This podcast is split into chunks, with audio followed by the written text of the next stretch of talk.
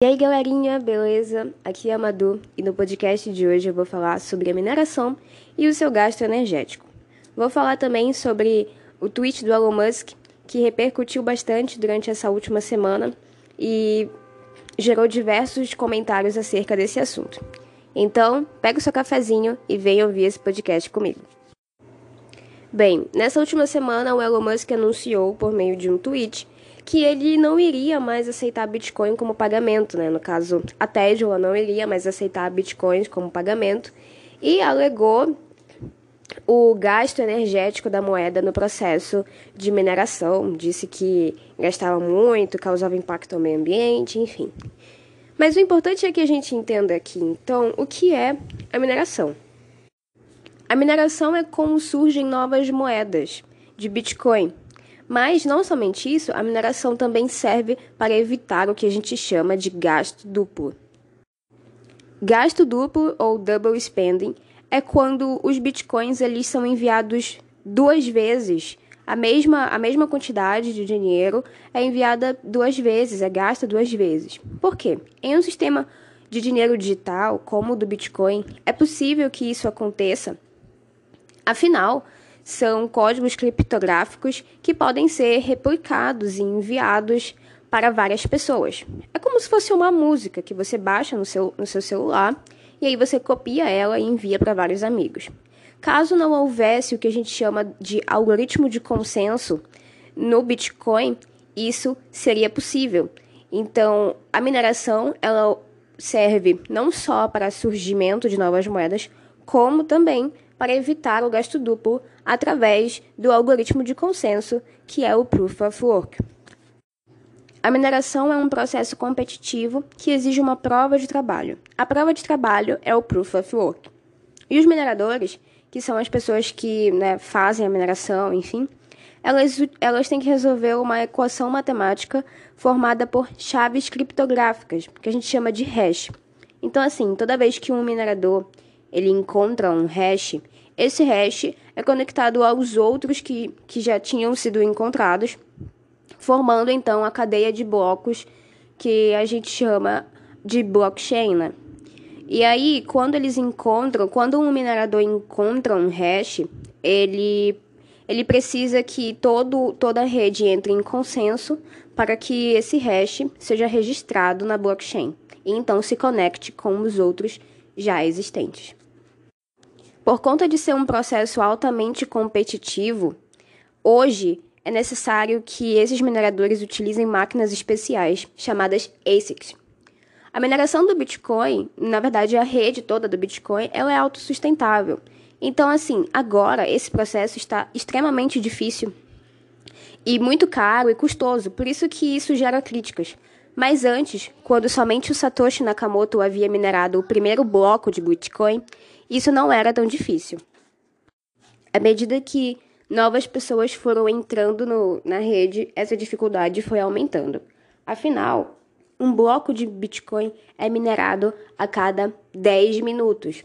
Então, para que esse tempo ele continue sendo contínuo, ou seja, sempre sejam minerados blocos a cada 10 minutos, quanto mais pessoas entram na rede, mais a rede se ajusta para tornar isso difícil. Afinal, se fosse muito fácil, iria ser muito rápido de uma pessoa encontrar um bloco em menos de segundos, talvez.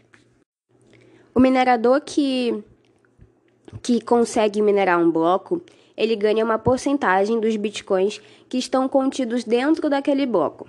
É por isso que são cobradas taxas nas transações de Bitcoin, porque na verdade são essas taxas que servem como incentivo para que o minerador continue fazendo parte da rede. Além disso, os bitcoins eles são criados em uma proporção fixa, fazendo a mineração ser competitiva.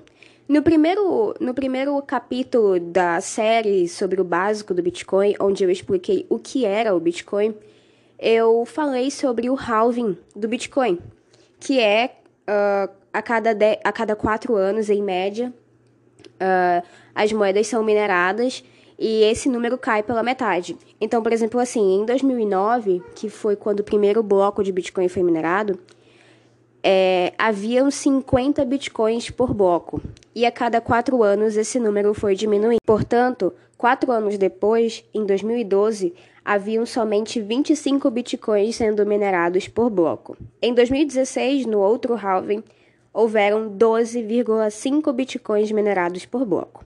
E o último halving foi em 2020, agora, onde somente 6,25 bitcoins são minerados por bloco.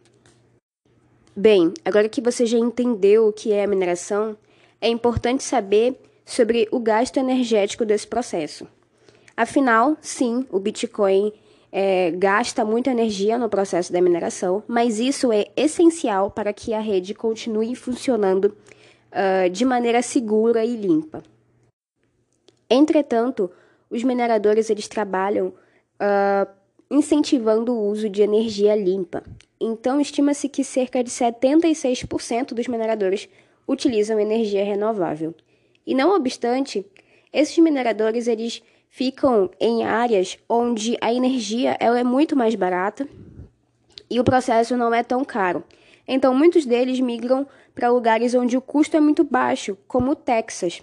Lá no Texas, nos Estados Unidos, além das fontes de energia serem limpas, como energia eólica e energia solar, existe uma outra fonte de energia que é a reutilização de sub subprodutos da produção de petróleo, então, assim, a maioria, a grande parte da energia usada pela mineração, ela provém de fontes renováveis.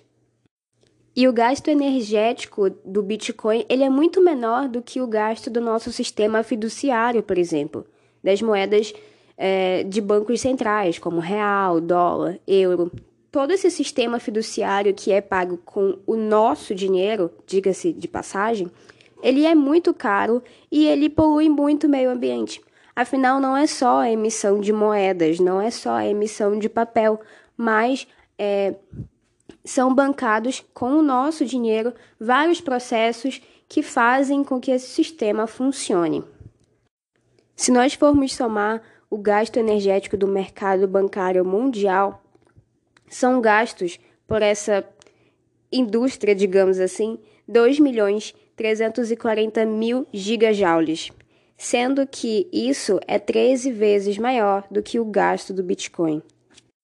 Agora, já que o Elon Musk gosta tanto de falar sobre o gasto do Bitcoin, afinal é só disso que ele tem falado nos últimos dias lá no Twitter, é importante ressaltar que um lançamento de foguete da SpaceX polui o planeta com emissões carbônicas que são equivalentes a 395 voos transatlânticos só de ida.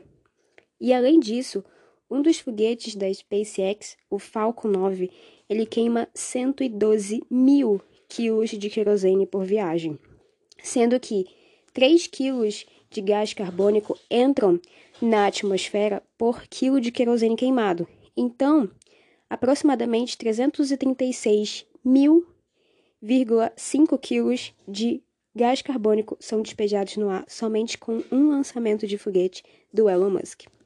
Bem, esse foi o podcast de hoje. Eu espero que vocês tenham gostado e até a próxima. Tchau, tchau.